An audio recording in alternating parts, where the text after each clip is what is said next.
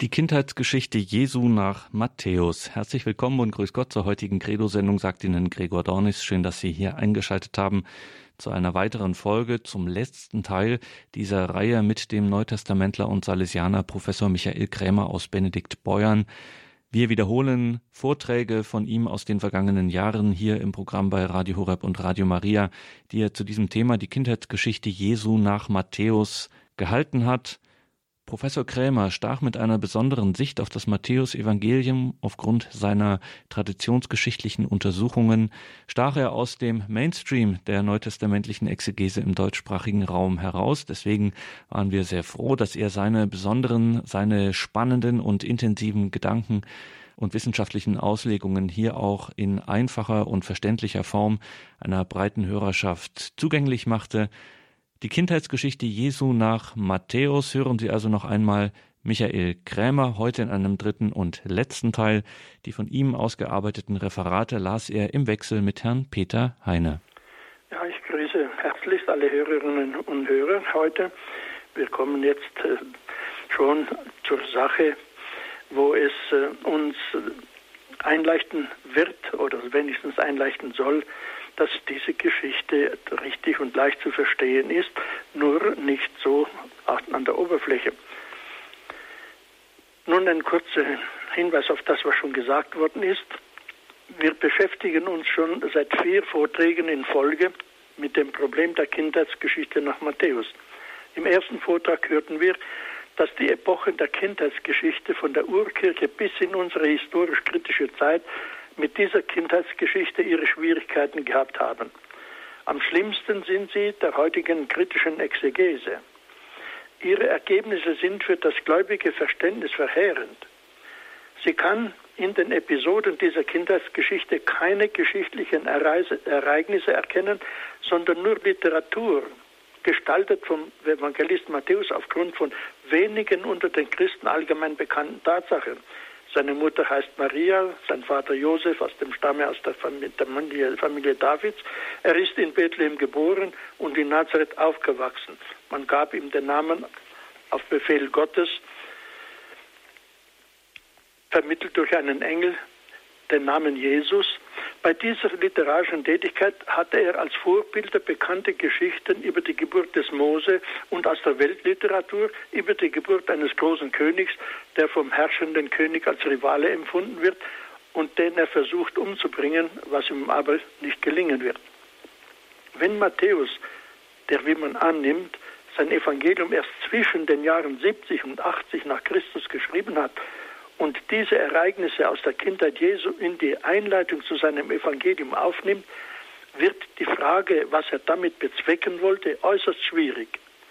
Man kann für diese sogenannte Kindheitsgeschichte keine eigenständige Aussageabsicht ausmachen. Sie trägt lediglich zu den theologischen Themen bei, die man als eine Art von Ouvertüre in dieser Einleitung zum Evangelium zu erkennen glaubt. Dazu kommt noch, der anscheinend offenkundige Widerspruch zum Glauben der Kirche von der immerwährenden Jungfrauschaft der Mutter Jesu. Demnach widerspricht diese Auffassung in drei Punkten der kirchlichen Tradition. Erstens, die Kirche verstand schon immer die Episoden der Kindheitsgeschichte als geschichtliche Ereignisse. Zweitens, nach der ältesten und unwidersprochenen Überlieferung ist das Matthäusevangelium das erste und älteste Evangelium, nicht das von Markus, wie diese Deutung es voraussetzt. Und drittens, man tut sich nach dieser Deutung schwer, den Glauben der Kirche von der immerwährenden Jungfrauschaft der Mutter Jesu zu verteidigen.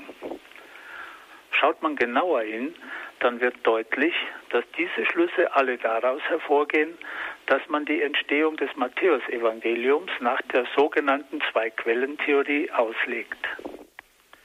Im zweiten Vortrag zeigte ich einen Weg auf, diese der kirchlichen Tradition und dem kirchlichen Glauben widersprechende Auffassung zu überwinden. Lässt man nämlich die Behauptung der alten Kirche gelten, dass nicht das Markus-Evangelium, sondern das Matthäus-Evangelium das älteste und erste Evangelium in der Kirche ist, und wendet man auf die Erklärung der Texte des Matthäusevangeliums das Grundgesetz jeden menschlichen Redens an, das lautet, Wer redet, spricht nur in eine Situation und nicht in mehrere, die nicht gleichzeitig existieren. Er spricht in die aktuelle Situation, in der er lebt und spricht zu einem Publikum, das in derselben Situation lebt und behandelt schließlich Fragen, die in dieser Situation aktuell sind. Nach diesem Prinzip befragt, erweisen sich die Texte unseres jetzigen Matthäusevangeliums als solche, die in vier unterschiedliche Situationen der wachsenden Urkirche sprechen und Fragen behandeln, die in diesen unterschiedlichen Situationen aktuell sind. Diese vier unterschiedlichen Aktionen sind uns aus dem Gesamt der Texte des Neuen Testamentes eindeutig erkennbar. Nach der Himmelfahrt Jesu leben seine Gläubigen für eine kurze Zeit noch ganz eingebettet in das Judentum, mit der Ausnahme, dass sie an Jesus als den Messias glauben. Sie haben noch die Hoffnung, ganz Israel für Jesus, den Messias, gewinnen zu können. In dieser Situation entsteht das Urevangelium, das die Kirche dem Apostel Matthäus zuschreibt.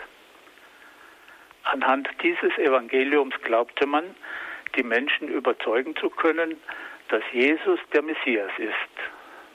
Diese Erwartung hat sich aber nicht verwirklicht.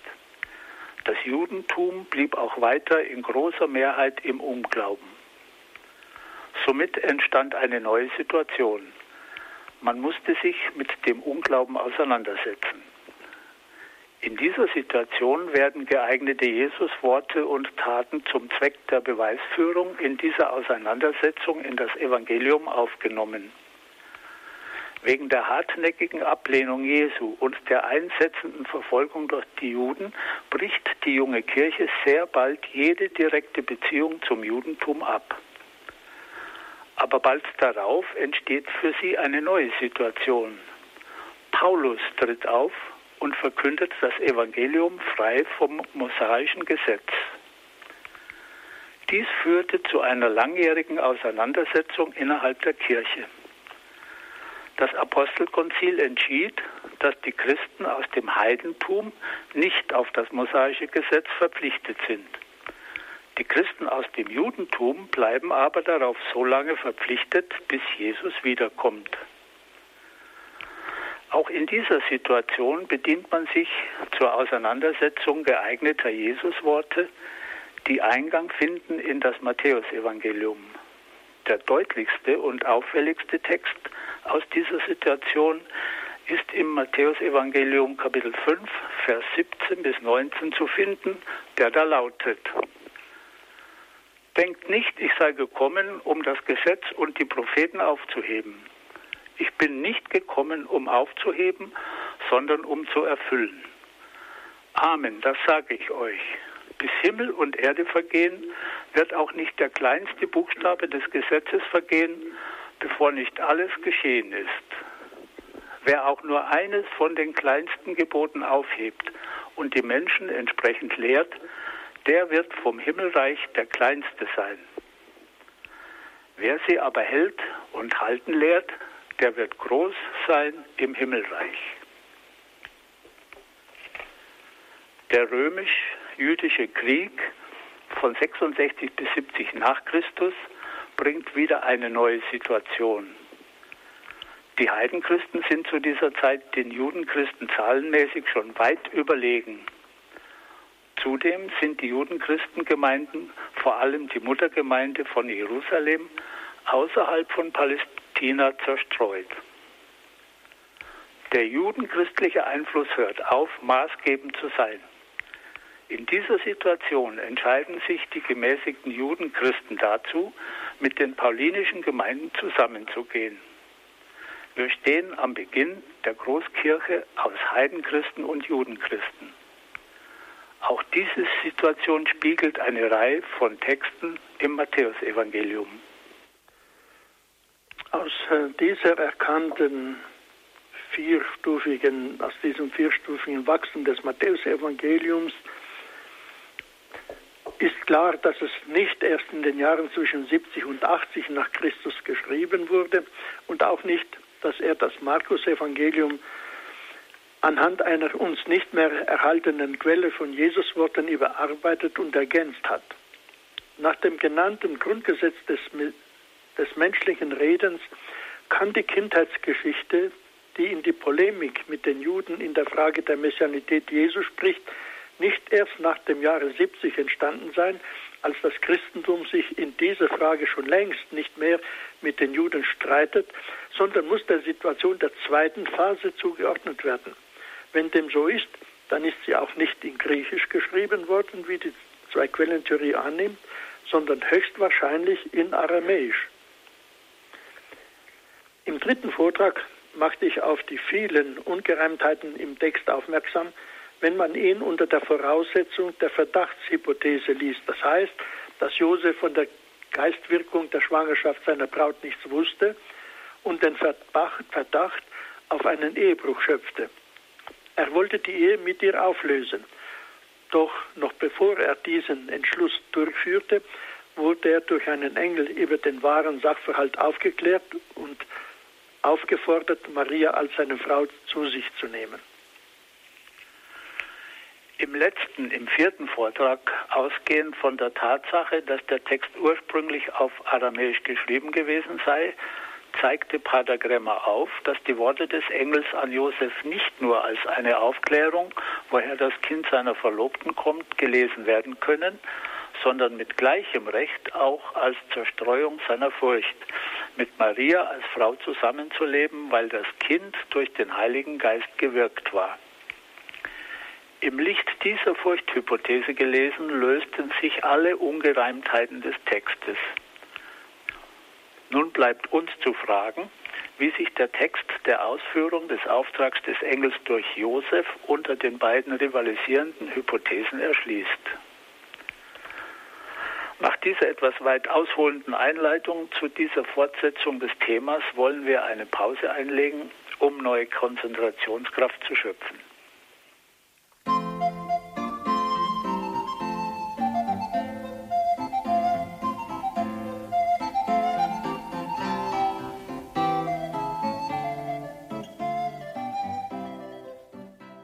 Unsere amtliche Übersetzung liest den Text so.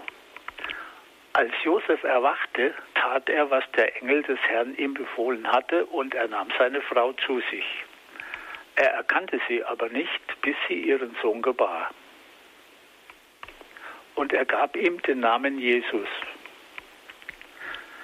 Siehe Matthäus Evangelium Kapitel 1, Vers 24 bis 25. Selbst Exegeten tun sich schon schwer, angesichts dieses Textes die Ehe zwischen Josef und Maria nach der Geburt Jesu als jungfräulich zu verteidigen. Das ungezwungene Verständnis der Worte und er erkannte sie nicht, bis sie ihren Sohn gebar, legt doch nahe, dass die geschichtliche Enthaltsamkeit Josefs sich nur auf die Zeit der Schwangerschaft Marias beschränkt. Diese Auffassung wird dann noch dadurch verstärkt, dass an anderen Stellen in den Evangelien von Brüdern und Schwestern Jesu gesprochen wird. Siehe Matthäus Evangelium Vers, äh, Kapitel 13, Vers 55 bis 56 und Markus Kapitel 6, Vers 3. Dem widerspricht aber die älteste Tradition der Kirche und das Dogma von der immerwährenden Jungfrauschaft der Mutter Jesu. Nun der Text gelesen auf Aramäisch. Die bisher vorgetragene Argumentation lässt die berechtigte Annahme zu, dass der Text ursprünglich nicht griechisch, sondern aramäisch geschrieben gewesen ist. So wollen wir nun sehen, welchen Sinn der Text ergibt, wenn man ihn auf aramäisch liest. Der Text übersetzt auf Deutsch lautet dann so. Als Josef erwachte, tat er, was der Engel des Herrn ihm befohlen hatte – er nahm seine Frau zu sich, und obwohl er sie nicht erkannt hatte, siehe da, sie gebar ihm einen Sohn und er gab ihm den Namen Jesus. Plötzlich ergibt sich ein ganz anderer Sinn. Vom ehelichen Verhältnis zwischen Josef und Maria nach der Geburt Jesu ist nicht mehr die Rede. Vielmehr wird die erstaunliche Überraschung der jungfräulichen Geburt des Kindes betont. Woher kommt dieser ganz neue und unerwartete Sinn des mittleren Teiles dieser Aussage, die lautet, und obwohl er sie nicht erkannt hatte, siehe da, sie gebar ihm einen Sohn. Wir begegnen in diesem Satz einer ganz ausgefallenen Eigenart der aramäischen Sprache. Die aramäische Grammatik von Bauer Leander sagt zur Funktion dieses Wörtchens bis das auf Aramäisch adedi folgendes. Eine besondere Erwähnung verdient der bei Daniel, im Buch Daniel, mit adedi bis das eingeleitete Nominal, weil diese Konjunktion hier ihre subordinierende Bedeutung zum Teil völlig verloren hat und lediglich zum Einführen eines neuen, bedeutungsvollen oder überraschenden Vorgangs dient. Paul Leander, Grammatik der aramäischen Sprache, Leipzig 1884, Paragraph 69, wer es nachsehen will. Nach dieser aramäischen Sprachbesonderheit ist nicht, er erkannte sie nicht der Hauptsatz und bis sie ihren Sohn gebar ein temporal untergeordneter Nebensatz dazu, sondern umgekehrt. Der untergeordnete Nebensatz ist, er erkannte sie nicht. Und der als Überraschung gekennzeichnete Hauptsatz ist, siehe da, sie gebar ihm einen Sohn. Im Licht dieser Tatsache ist unser Text wörtlich gesehen schon vorerst so zu lesen.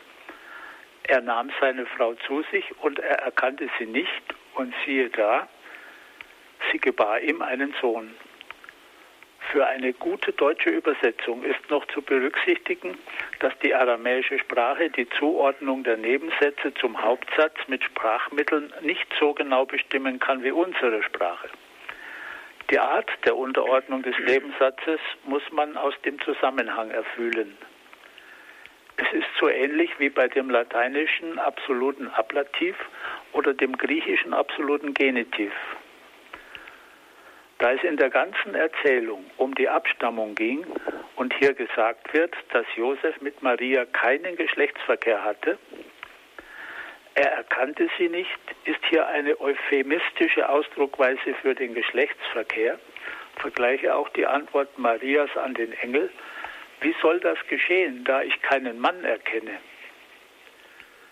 Wird so die Ursache der Schwangerschaft durch Josef verneint.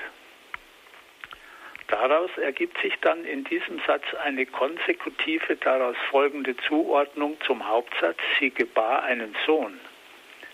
Korrekt heißt das dann auf Deutsch, er nahm seine Frau zu sich und obwohl er sie nicht erkannt hatte, siehe da, sie gebar ihm einen Sohn. Hier scheint von mir eigenmächtig das Wort ihm hinzugefügt zu sein. Dem ist nicht so. Im Zusammenhang mit der Erklärung des Wortes, mit dem der Engel Josef die Furcht nahm, Maria als Frau zu sich zu nehmen, weil sie vom Heiligen Geist empfangen hatte, habe ich im letzten Vortrag erklärt, dass die aramäische Sprache pleonastisch, das heißt überflüssig, auch dort, wo das nicht nötig ist, gerne die besitzanzeigenden Fürwörter gebraucht. Umso mehr ist in einem aramäischen Text, wo die Rede ist von der Abstammung Jesu von Josef, dieser, dieses besitzanzeigende Fürwort ihm zu erwarten. Dass dadurch kein Missverständnis entstehen kann, als wäre Josef sein natürlicher Vater, geht ja aus der ganzen Erzählung hervor. Das Schöne, meine Damen und Herren, meine Hörer und Hörerinnen an der ganzen Sache ist, dass Sie mir das Gesagte über diese Besonderheit der aramäischen Sprache nicht nur glauben müssen. Auch ohne Aramäisch zu kennen, können Sie die Richtigkeit des Gesagten nachprüfen. Und das wollen wir im nächsten Ansatz tun. Dazu brauchen wir das Buch Daniel, und das Kapitel 7. Wir machen jetzt eine Pause, damit Sie sich das Buch nehmen können und das Kapitel 7 aufschlagen und sich vielleicht schon ein wenig mit dem Text dieses Kapitels bekannt zu machen.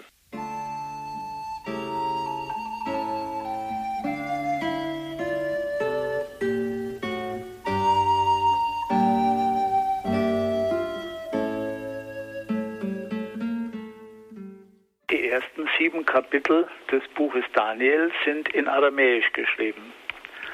Darin finden wir einige Beispiele für diese eben von Pater Gremmer genannte Besonderheit der aramäischen Sprache. Da wir die Möglichkeit haben, verschiedene Übersetzungen dieser Beispiele zu lesen, können wir uns davon überzeugen, dass diese Ausdrucksweise bis tatsächlich nicht einen Nebensatz einleitet, sondern die Hauptaussage, bei der man betonen will, dass das Geschehene überraschend, unerwartet kommt. In Daniel 7 wird ein Traum erzählt, in dem Daniel den Verlauf der Weltgeschichte sieht. Zu seiner Überraschung sieht er, wie die damals bekannten Weltreiche in der Gestalt fabelhafter wilder Tiere aus dem aufgewühlten Meer aufsteigen und dann wieder verschwinden. Dann kommt als Überraschung das Gottesreich in der Gestalt eines Menschen mit den Wolken des Himmels. Die Erscheinung und Vernichtung der Weltreiche und das Auftreten des Gottesreiches wird von Daniel im Traum als eine große Überraschung erlebt. Sechsmal wird das überraschende Ereignis mit siehe da auf Aramäisch Wa'aru bzw. mit Wa'alu eingeleitet. In drei Fällen drückt er das mit der Einleitung durch Ad die aus, was deutsch bis das heißt. In der gleichen Gestalt der Sätze, die mit siehe da eingeleitet sind und jener, die mit bis das beginnen, kann man feststellen, dass für ihn beide Ausdrucksweisen dasselbe sagen wollen, nämlich die Überraschung betonen. Das wollen wir nun konkret sehen. Im Zusammenhang mit dem vierten Tier lesen wir in Daniel Kapitel 7, 8. Ich betrachtete die Hörner und siehe da, zwischen ihnen wuchs ein kleines anderes Horn empor. Aus allen Übersetzungen dieses Satzes geht klar hervor, dass der Hauptsatz in den Worten liegt, zwischen ihnen wuchs ein anderes kleines Horn empor. Die Überraschung dieses Ereignisses wird mit siehe da, in diesem Fall mit Wa'alu, hervorgehoben. Die Jerusalemer Bibel übersetzt zum Beispiel diesen Satz so. Als ich betrachtend bei den Hörnern verweilte, siehe, da wuchs zwischen ihnen ein anderes kleines Horn hervor.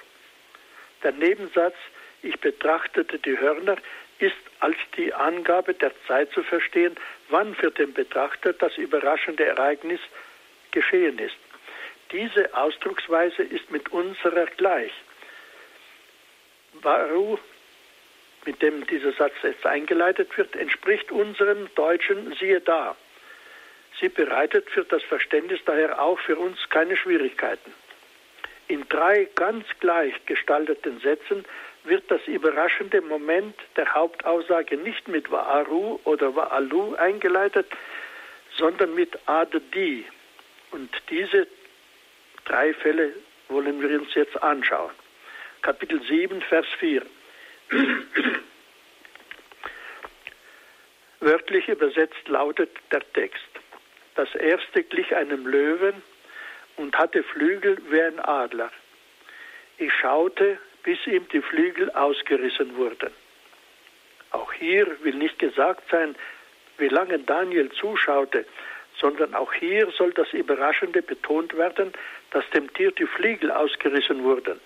Korrekt sollte man auch hier übersetzen, während ich schaute, siehe, da wurden ihm die Flügel ausgerissen. Die Jerusalemer Bibel betont in ihrer Übersetzung zwar nicht mit siehe da das Überraschende, setzt aber den Satz, der mit bis das eingeleitet wird, als den Hauptsatz. Das, ich zitiere jetzt, das erste gleich einem Löwen, hatte aber Flügel wie ein Adler. Während ich es noch betrachtete, wurden ihm die Flügel ausgerissen. Kapitel 7, Vers 9 wörtlich übersetzt lautet, ich schaute, bis Throne aufgestellt wurden und ein Hochbetagter setzte sich. Auch hier will nicht gesagt werden, dass Daniel nur so lange schaute, bis die Throne aufgestellt wurden und der Hochbetagte sich setzte, dann aber nicht mehr. Korrekt wäre demnach zu übersetzen, Während ich noch schaute, siehe da, es wurden Throne aufgestellt und ein Hochbetagter setzte sich. Die Jerusalemer Bibel übersetzt wieder, Zitat, Ich schaute immer noch, da wurden Throne aufgestellt und ein Hochbetagter setzte sich. Auch aus dieser Übersetzung geht hervor, dass das Aufstellen der Throne und das sich Niedersetzen des Hochbetagten als überraschende Hauptaussage zu sehen ist. Im Kapitel 7, Vers 11b, das heißt im zweiten Teil dieses Verses, lesen wir, der aramäische Text jetzt übersetzt wörtlich, ich schaute, bis das Tier getötet war. Auch hier geht es nicht darum, wie lange Daniel schaute, sondern um das Überraschende, das geschah noch während er schaute. Korrekt ist daher zu übersetzen, während ich noch schaute, siehe da, das Tier wurde getötet. Die Jerusalemer Bibel macht aus, dem, aus den beiden aufeinanderfolgenden Sätzen einen Satz und übersetzt so. Ich hatte noch im Ohr den Lärm der vermessenen Reden, die das Horn geführt hatte, und während ich schaute, da wurde das Tier getötet. Auch hier ist klar, dass die Hauptaussage, das Tier wurde getötet, ist und die zeitliche Angabe, während ich schaute, die untergeordnete Nebenaussage. Die meisten älteren Übersetzungen berücksichtigen diese Besonderheit der aramäischen Sprache nicht und übersetzen die Verbindungspartikel im Sinne unserer temporalen Verbindungspartikel bis. Als Beispiel führe ich für alle, statt aller anderen, Meinrad Stenzel in der Padloch-Bibel. Er übersetzt den Text bei Daniel so, Kapitel 7, Vers 4. Ich schaute so lange zu, bis ihm die Flügel ausgerissen wurden. Und Kapitel 7, Vers 9. Ich schaute so lange zu, bis dass man Throne aufstellte und ein Hochbetagter sich setzte. Und Daniel 7,11 vor dem Lärmen der großsprecherischen Worte, mit denen das Horn prahlte, schaute ich auf. Ich sah zu und schließlich war das Tier getötet. Nur in diesem letzten Fall übersetzt Stenzel den Satz, der mit ad die bis das eingeleitet ist, als ein Hauptsatz. Alle diese, diese als Beispiele angeführten Sätze sprechen eine positive Behauptung aus. In unserem Fall in der Kindheitsgeschichte haben wir aber eine negative. Er erkannte sie nicht, bis sie einen Sohn gebar. Auch für verneinte Aussagen gilt die gleiche Regel. Im Buch Daniel Kapitel 6, Vers 25 haben wir auch dafür ein Beispiel. Nachdem Daniel in der Löwengrube unversehrt blieb, ließ der König ihn herausziehen und seine Ankläger in die Grube werfen. Dabei wird gesagt, sie hatten nicht den Boden der Grube erreicht, bis die Löwen über sie herfielen und all ihre Gebeine zermalmten. Auch hier ist mit bis der Hauptsatz eingeleitet und nicht ein temporaler Nebensatz. Auch dieser Satz darf korrekt so übersetzt werden. Sie hatten noch nicht den Boden der Grube erreicht, siehe da schon fielen die Löwen über sie her und zermalmten alle ihre Glieder. Ebenso könnte man übersetzen, obwohl sie noch nicht den Boden erreicht haben, siehe da schon fielen die Löwen über sie her und zermalmten alle ihre Gebeine. Aber auch im Munde Jesu finden wir ein Beispiel dieser Besonderheit der aramäischen Sprache. Alle kennen das Gleichnis vom Sauerteig. Der lautet im Matthäusevangelium, mit dem Himmelreich ist es wie mit dem Sauerteig, den eine Frau unter einen großen Trog Mehl mischte, bis das Ganze durchsäuert war. Matthäus Kapitel 13, Vers 33.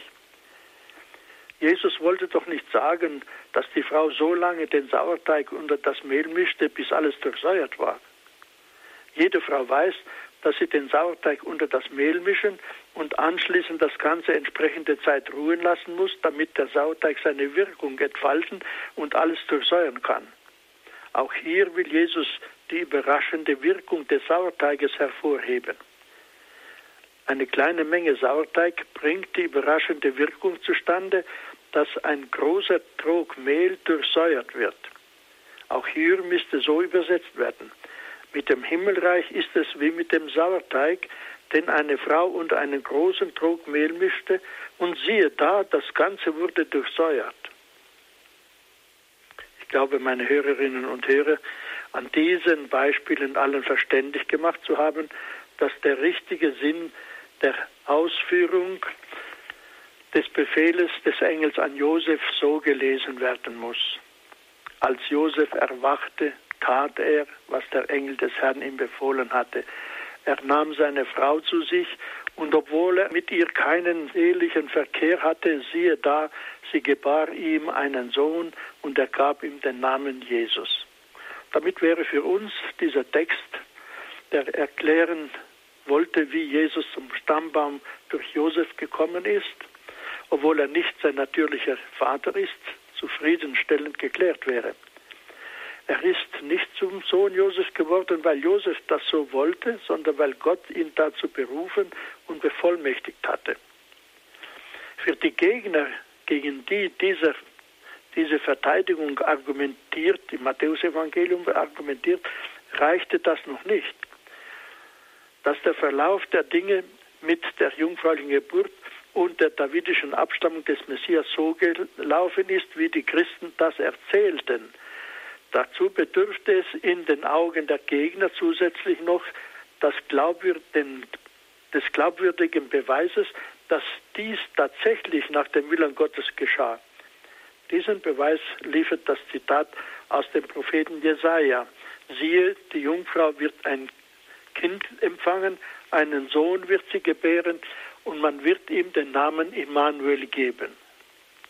Wie dieses Zitat den gewollten Beweis erbringt, das zu erklären, benötigen wir aber einen weiteren Vortrag.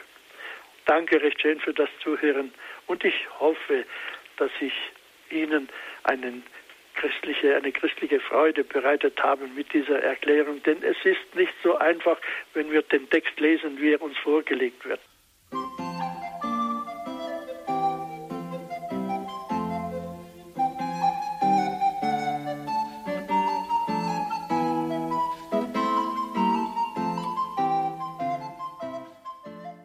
Sie haben eingeschaltet in der Credo-Sendung bei Radio Horeb und Radio Maria, heute mit dem dritten und letzten Teil zur Kindheitsgeschichte Jesu nach Matthäus mit dem Neutestamentler und Salesianer Professor Michael Krämer aus Benedikt Beuern grüße alle Hörerinnen und Hörer, die sich eingefunden haben an ihrem Apparat, um unseren, unsere Reihe, den Abschluss dieser Reihe anzuhören. Es ist wichtig für uns, weil es geht hier um die Prophetenstelle. Siehe, die Jungfrau wird einen Sohn empfangen, sie wird ein Kind, ein kind empfangen, einen Sohn gebären und ihm den Namen Immanuel geben.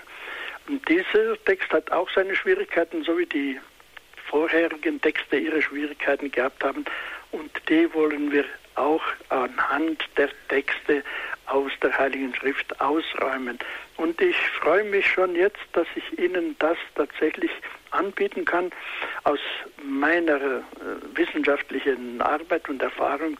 Und ich hoffe, dass ich das klar genug, das Alte, was ich schon gesagt habe und das, was ich noch sagen werde, klar genug sage, dass Sie äh, das annehmen können. Nun, äh, um die Ausführungen zu der Schwierigkeiten der Texteinheit Matthäus 1, 18 bis 25, dem Nachtrag zum Stammbaum Jesu, für die Hörerinnen und Hörer nicht zu sehr zu belasten, habe ich die Behandlung des biblischen Beweises Matthäus 1, 20 bis 23 damals ausgeklammert. Das wollen wir jetzt in aller Ruhe nachholen. Nun so zur Sache. Der biblische Beweis nach Jesaja 7,14. Seinerzeit habe ich in meinem Vortrag behauptet, dass das Judentum weder aufgrund einer Stelle der Heiligen Schrift noch aufgrund einer Aussage eines Rabbi etwas von der jungfräulichen Geburt des Messias gewusst habe. Diese meine Behauptung musste den Hörerinnen und Hörern sonderbar vorkommen, da es doch die Worte des Propheten Jesaja gibt, auf die sich Matthäus als biblischen Beweis beruft. Ich zitiere, siehe, die Jungfrau wird ein Kind empfangen, einen Sohn wird sie gebären und man wird ihm den Namen Immanuel geben, das heißt übersetzt, Gott ist mit uns. Die Erklärung des Namens, das heißt übersetzt, Gott ist mit uns, ist offensichtlich für Leser gedacht, die weder Hebräisch noch Aramäisch sprechen, für die man die wichtige Bedeutung des Namens Immanuel übersetzen musste. Die Kindheitsgeschichte richtet sich im Matthäusevangelium, so wie wir es jetzt in den Händen halten, an Griechen. Das heißt aber nicht, dass diese Übersetzung auch schon für das Publikum notwendig gewesen wäre, an das sich die Kindheitsgeschichte ursprünglich richtete, wenn sie in Aramäisch geschrieben war. Die Prophetenstelle beinhaltet diese Übersetzung des Namens natürlich nicht, da der Prophet zu Hebräern spricht, die einer Übersetzung der Bedeutung des Namens nicht bedurften. Wenn die Zielgruppe, an welche die Worte des Propheten geschichtlich gerichtet waren, und auch das ganze darauf folgende Judentum aus diesem Text nie einen Hinweis auf die jungfräuliche Geburt des Messias erkannt haben, dann dürfte klar sein, dass das Wort des Propheten nicht im historisch-literalen Sinn vom Messias gesprochen hat, sondern im tieferen geistigen Sinn.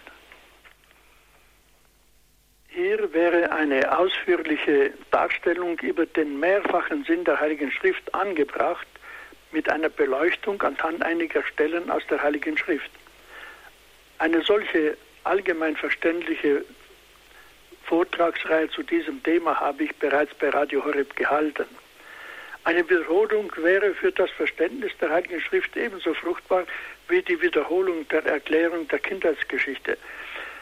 Nur ein Ausschnitt aus der Rückmeldung eines Hörers auf die damalige Vortragsreihe. Ich zitiere sie, es ist äh, sehr emotional geschrieben. Ganz hingerissen bin ich von Ihren Vorträgen über den Gebrauch der Heiligen Schrift bei Radio Horeb. Gerade dieses Thema habe ich mir gewünscht.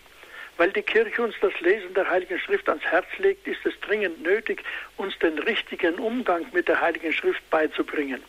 Ich freue mich schon auf jeden weiteren Vortrag, nachdem Sie die ersten so souverän gehalten haben, als wären Sie auf der, dem Höhepunkt Ihres Schaffens.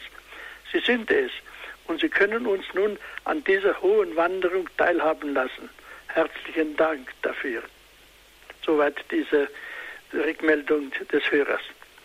Hier kann ich für die Hörerinnen und Hörer nur in einer summarischen Darstellung auf diesen Sachverhalt hinweisen. Die Kirche behauptete zu allen Zeiten, und das behauptet sie auch unbeeindruckt von der historisch-kritischen Exegese, die sich nur für den historisch-literalen Sinn der Heiligen Schrift interessiert, dass die Heilige Schrift nicht nur im historischen Sinn zur Kirche und zum einzelnen Gläubigen spricht, sondern auch in einem geheimnisvolleren, tieferen, geistlichen Sinn. Diesen kann man der Art nach in drei große Gruppen einteilen in den moralisch-applikativen, in den typologischen und in den anagogischen Sinn. Der moralisch-applikative ist der Sinn, in dem wir die Texte des Neuen Testamentes am häufigsten lesen. Das heißt, das, was der Text sagt, wenden wir auf unsere Situation an. Da wir die geschichtliche Situation, in welcher der Text ursprünglich gesprochen bzw. geschrieben worden ist, nicht mehr kennen, ist der historische Sinn der Worte für uns meistens nicht mehr selbstverständlich. Aber nicht das allein ist ausschlaggebend dafür, dass uns nicht primär am historischen Sinn liegt, sondern ausschlaggebend ist die Tatsache, dass wir in einer ganz anderen, in einer neuen Situation leben, in der wir das Wort Gottes, der Heiligen Schrift, als Orientierung für unser christliches Leben brauchen. Daher suchen und finden wir den Text einen tieferen geistlichen Sinn, der uns anspricht. Um sicherzugehen, dass dieser Sinn, den wir herauslesen, nicht falsch ist, muss er im Rahmen des Ganzen des christlichen Glaubens und ihrer Tradition bleiben. Dient uns ein solcher gewonnener Sinn für das geistliche Leben und bleibt er im Rahmen des christlichen Glaubens, ist er legitim. Weil er sich aber vom historischen Sinn des Textes unterscheidet und eine Applikation auf unsere Situation darstellt, nennt man ihn den moralisch applikativen Sinn. Der zweite, der typologische Sinn sagt, dass Personen und Ereignisse, von denen die Heilige Schrift spricht, typisch sind für zukünftige Personen und zukünftige Ereignisse im Heilsplan Gottes. Meistens werden in diesem Sinn Personen und Ereignisse aus dem Alten Testament als typisch für Personen und Ereignisse im Neuen Testament verstanden.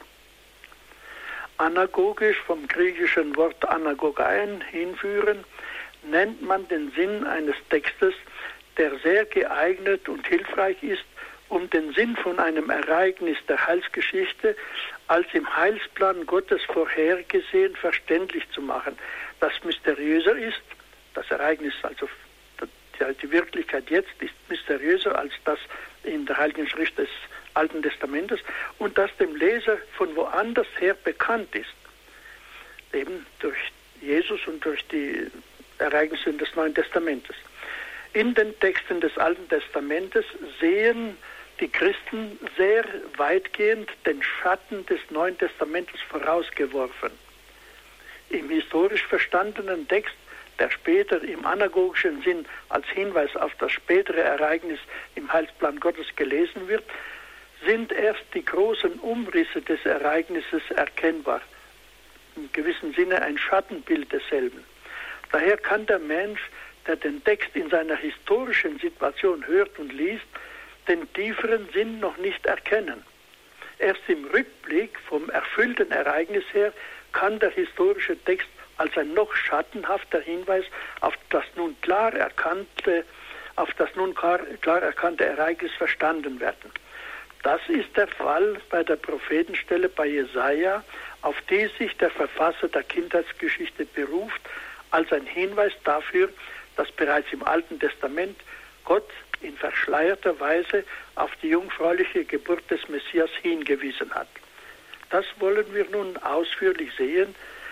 Vorher aber wollen wir eine kleine Pause einlegen, damit wir mit frischem Gehirn an die Sache gehen können.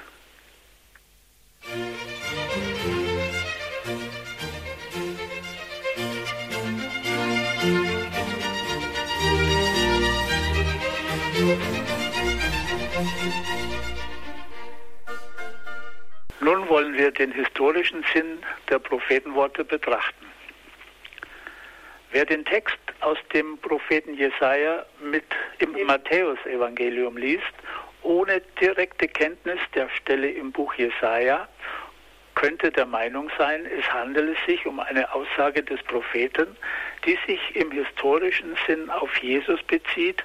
Das heißt, der Prophet sieht im Geist, dass der Messias, der Ritter, von dem die Rede ist, aus einer Jungfrau geboren wird und kündigt das mit den Worten an, der Herr wird euch selber ein Zeichen geben.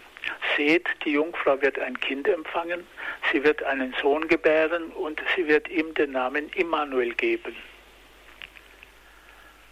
Denkt man den Wortlaut auf Jesus bezogen, dann fällt sofort auf, dass historisch der Name, der dem Kind gegeben wird, nicht zutrifft. Man gab ihm den Namen Immanuel, nicht den Namen Immanuel, sondern Jesus. Allerdings wird man zur Rechtfertigung feststellen, er ist auch nicht Träger des Namens Gott mit uns, wie der Prophet es ansagt, so ist er doch noch viel mehr. Er heißt nicht nur Gott mit uns, er ist Gott mit uns. Damit wäre für den gläubigen Leser die kleine Ungenauigkeit zufriedenstellend bereinigt. Sieht man nun den Text beim Propheten Jesaja näher an, dann ist über jeden Zweifel erhaben einsichtig, dass dieser Text historisch nicht von Jesus spricht, sondern von einem anderen Kind, und dass im Matthäusevangelium die Worte nicht im historischen, sondern im anagogischen Sinn auf Jesus bezogen werden. Das heißt also in diesem geistigen, tieferen Sinn.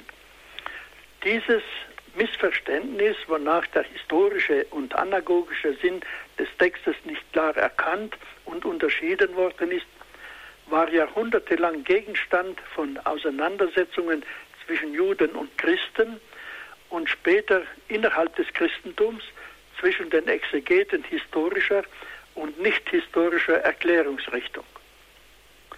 Der Prophet Jesaja machte diese Prophezeiung zur Zeit des Königs Achas, der herrschte zwischen 736 bis 721 vor Christus in Israel. Im zweiten Buch der Könige, Kapitel 16, Vers 5 bis 9, wird die politische Situation, in der diese Prophezeiung gemacht worden ist, so geschildert. Ich zitiere. Damals unternahm Rezin, der König von Aram, und Bekach, der Sohn Remaljas, der König von Israel, einen Kriegszug gegen Jerusalem. Sie schlossen Achas ein, konnten ihn aber nicht zum Kampf zwingen. Zur gleichen Zeit gewann Rezin, der König von Aram, Elat für Edom zurück. Er vertrieb die Judäer aus Elat und die Edomiter kamen und blieben dort ansässig bis zum heutigen Tag. Achas aber sandte Boten an Tiglat-Pileser, den König von Assur, und ließ ihm sagen, ich bin dein Knecht und dein Sohn, zieh herauf und rette mich aus der Hand des Königs von Aram und des Königs von Israel, die mich bedrohen. Dieser hörte auf ihn, zog gegen Damaskus, nahm es ein und verschleppte seine Bewohner nach Kir, Rezin aber ließ er hinrichten. Soweit der Text. In dieser Situation machte der Prophet im Auftrag Gottes dem König Mut, indem er ihm Gottes Hilfe zusagte. Wir lesen beim Propheten. In der Zeit, als Achas, der Sohn Jotams, des Sohnes Usias, König von Juda war, zogen Rezin, der Sohn von Aram, und Pekach, der Sohn Remaljas, der König von Israel, gegen Jerusalem in den Krieg aber sie konnten die Stadt nicht einnehmen. Als man dem Haus David meldete, Aram hat sich mit Ephraim verbündet, da zitterte das Herz des Königs und das Herz seines Volkes, wie die Bäume des Waldes im Wind zittern. Der Herr aber sagte zu Jesaja: Geh zur Walkerfeldstraße hinaus, zusammen mit deinem Sohn Shea Jashub, an das Ende der Wasserleitung des oberen Teiches um Achas zu treffen. Sag zu ihm, bewahre die Ruhe, fürchte dich nicht.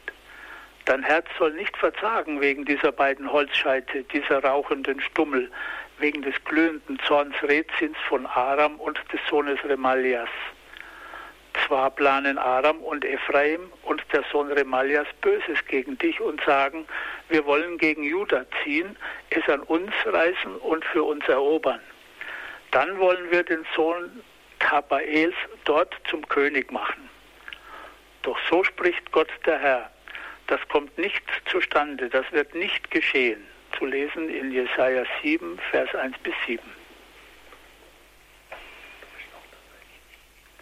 Doch Ahas vertraute nicht auf diese Zusage Gottes durch den Propheten, sondern vielmehr auf die Hilfe Tiglit-Pilesas, des Königs von Assur, dem er untertänig schwor und ihn Untertänigkeit schwor und ihn um Hilfe bat.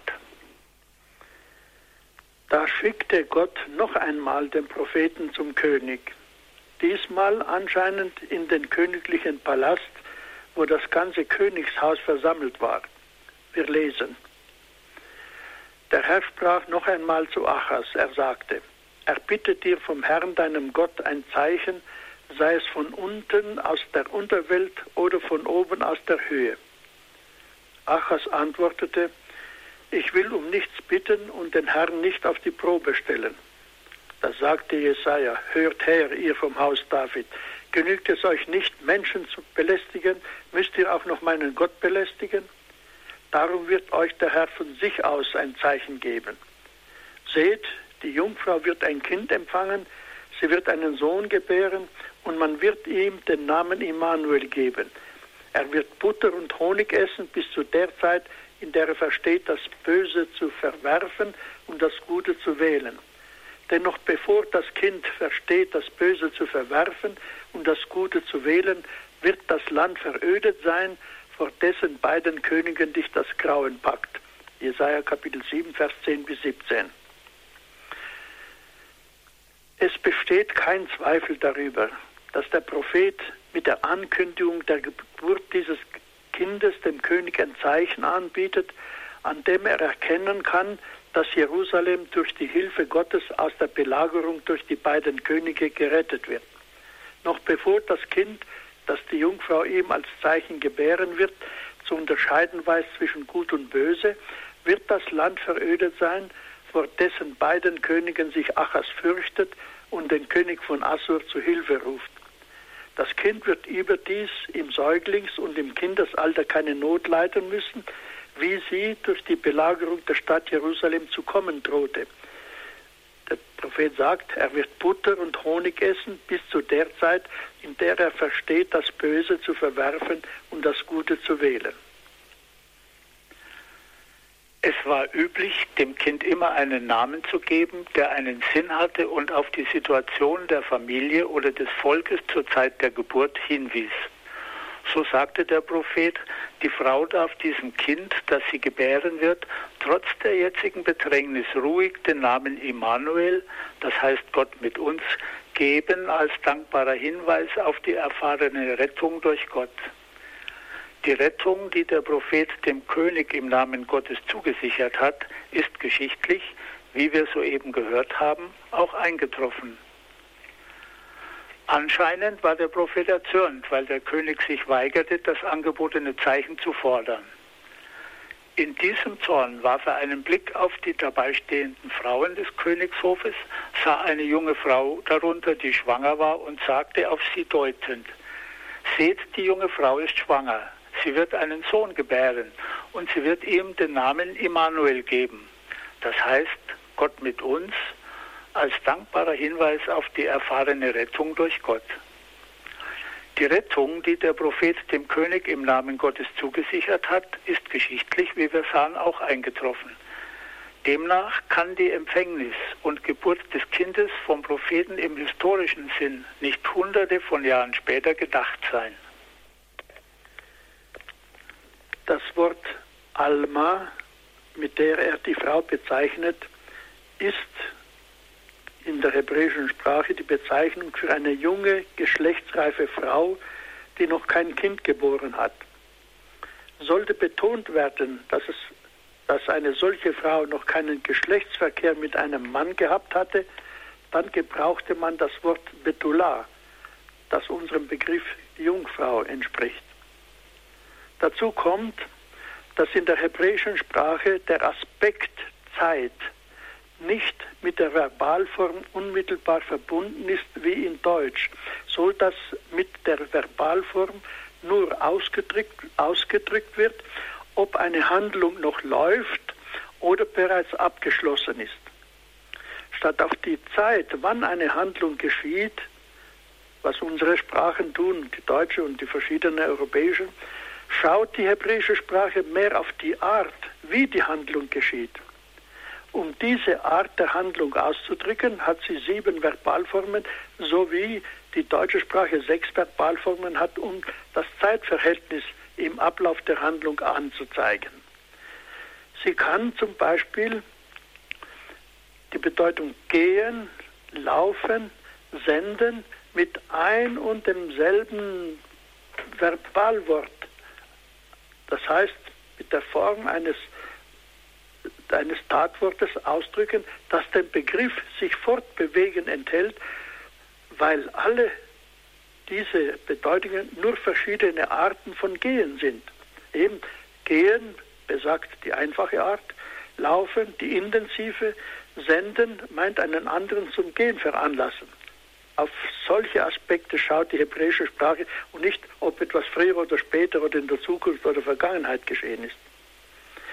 Eine mit dem Partizip, jetzt nehme ich aus, dass die meisten wissen, was ein Partizip ist, ausgedrückte, nicht abgeschlossene Handlung konnte sich in der hebräischen Sprache auf die Gegenwart beziehen, aber auch auf die Zukunft. Ob Gegenwart oder Zukunft, das musste man aus dem Kontext, aus dem Zusammenhang erkennen. Alle drei Verben dieses Satzes stehen auf Hebräisch im Partizip, in der Sprachform, die eine nicht abgeschlossene Handlung besagen. Der Ausdruck heißt wörtlich, auf Deutsch übersetzt, siehe die Jungfrau schwangernd, einen Sohn gebärend, und ihm den Namen Immanuel gebend. Das kann verstanden werden als siehe, die junge Frau ist schwanger, sie wird einen Sohn gebären und ihm den Namen Immanuel geben. Dass die Partizipien gebärend und namengebend sich auf die Zukunft beziehen, während das Partizip schwangernd auf die Gegenwart, das hängt nicht von der Verbalform ab, sondern von der Sache, da die Geburt und Namengebung erst nach der Schwangerschaft kommen. Das heißt, ihr gegenüber in der Zukunft liegen. Nun wollen wir hier nochmal eine kurze Pause machen, damit wir dann bis zum Ende durchhalten.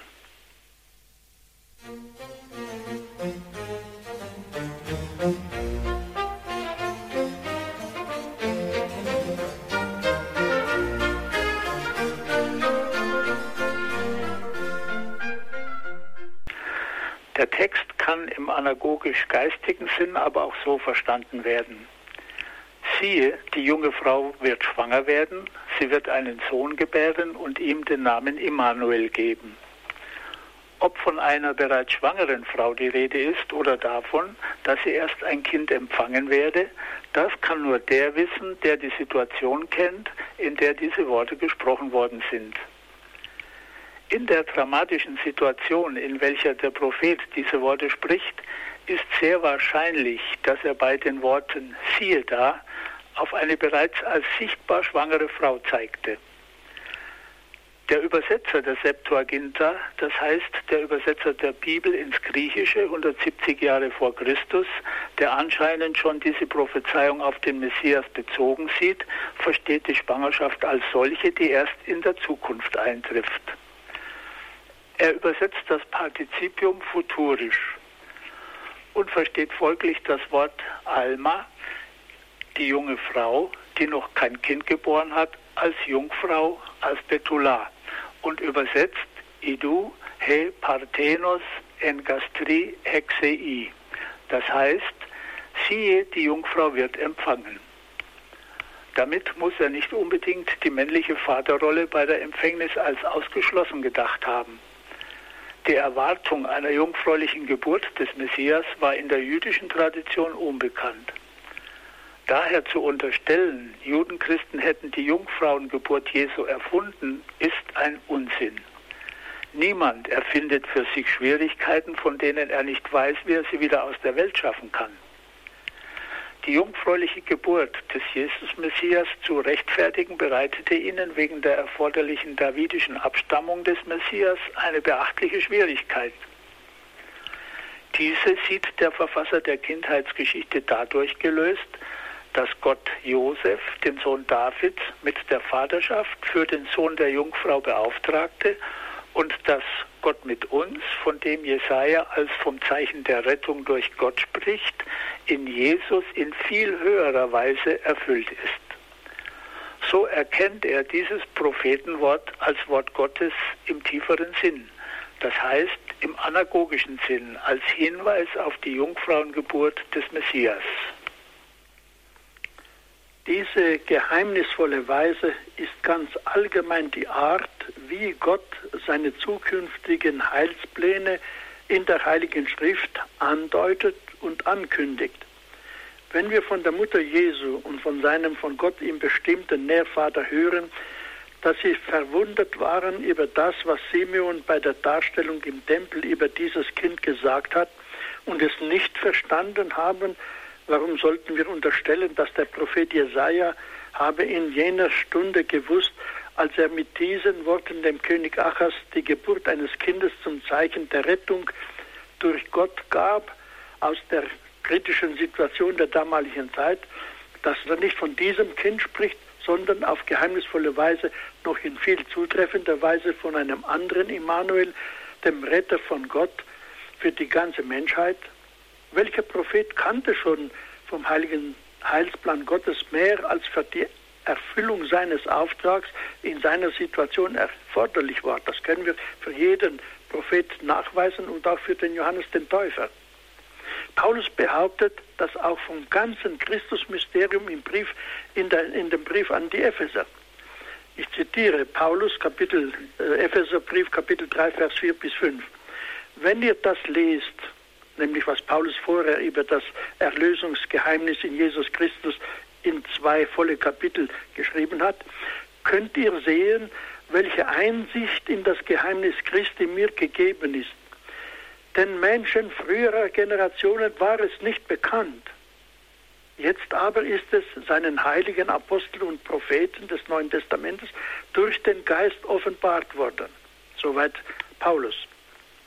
Weil aber Gott durch diese Worte des Propheten Jesaja einen verschleierten und vorerst nicht verstandenen Hinweis auf die Geburt des wahren Retters aller Welt gegeben hat, erkannte man erst im Nachhinein, als es in Jesus geschehen war, dass der Messias aus einer Jungfrau geboren werden musste, damit dieses geheimnisvolle Wort Gottes, das er durch die, den Propheten Jesaja gesprochen hatte, sich erfüllte. Für einen gläubigen Juden und einen gläubigen Christen, die an das Reden Gottes zu uns durch, den Heiligen, durch die Heilige Schrift in vielfacher Weise, nicht nur im historischen Sinn, glauben, ist dieses Prophetenwort geeignet, in Jesus, den Sohn Gottes, den von Gott gesandten Retter, als den Gott ist mit uns zu erkennen und anerkennen. Wie konnten die Christen den anagogischen Sinn dieser Prophetenstelle erkennen, das heißt seine Beziehung auf Jesus, die Juden aber nicht? Den Christen genügte dazu das Wissen, dass Jesus der Messias ist und dass er jungfräulich geboren wurde. Da die Juden in ihrer Gesamtheit nicht zum Glauben an Jesus, den Messias, gekommen sind, versteiften sie sich in der Ablehnung der christlichen Deutung dieser Prophetenstelle auf die Bedeutung des Wortes Alma, das heißt junge Frau. Wie die griechische Übersetzung der Septuaginta, die nicht von einem Christen gemacht worden ist, bezeugt, kann man im Zusammenhang des Textes das Wort Alma auch im Sinne einer Jungfrau, nicht nur einer jungen Frau verstehen. Bezog man die Weissagung des Propheten auf den Messias, geschieht die Schwangerschaft der Alma erst in der Zukunft. Wird eine junge Frau, die noch kein Kind geboren hat, schwanger, war sie nach dem damaligen Verständnis Jungfrau. So hat der Übersetzer der Septuaginta den Text verstanden. Das Judentum hat dieses Verständnis des Übersetzers der Septuaginta, eine damals noch junge Übersetzung, als Fehlinterpretation abgelehnt und beharrte auf der Bedeutung des Wortes Alma. Da diese griechische Übersetzung zur Bibel der Kirche geworden ist, konnte die Wiedergabe des Wortes Alma mit Pathenos, Jungfrau, von der späteren griechisch sprechenden Christenheit als Hilfe Gottes verstanden werden, den tieferen anagogischen Sinn dieser Schriftstelle mit größerer Sicherheit zu erkennen. Wer nicht zugibt, dass die Heilige Schrift als Wort Gottes zur Kirche und zum gläubigen Christen nicht nur im historischen, sondern auch noch im moralisch-applikativen, typologischen und anagogischen Sinn spricht, mit dem kann man über den Sinn der Heiligen Schrift nicht diskutieren.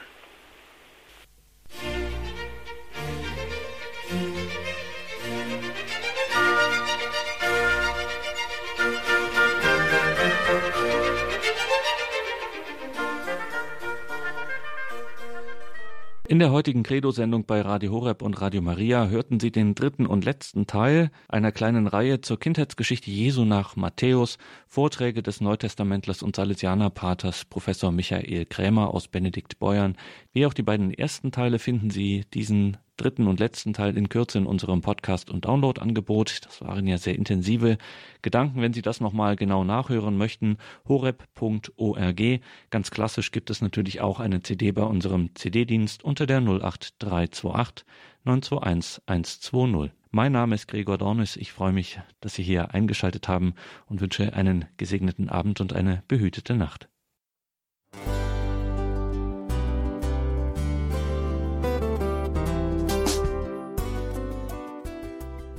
Liebe Zuhörerinnen und Zuhörer, vielen Dank, dass Sie unser CD- und Podcast-Angebot in Anspruch nehmen. Wir freuen uns, dass unsere Sendungen auf diese Weise verbreitet werden. Dieser Dienst ist für Sie kostenlos. Für uns ist er allerdings mit einem nicht unerheblichen finanziellen Aufwand verbunden. Deshalb sind wir für jede Spende dankbar. Alle Bankverbindungen unserer Spendenkontos können Sie über unsere Homepage horeb.org unter dem Menüpunkt Spenden einsehen. Dort besteht auch die Möglichkeit, online zu spenden. Natürlich nach den neuesten Sicherheitsstandards. Sie können diese Informationen auch bei unserem Hörerservice unter der Telefonnummer 08328 921 110 erfragen. Ich wiederhole die Rufnummer 08328 921 110. Vergelt's Gott für Ihre Unterstützung. Ihr Pfarrer Kocher.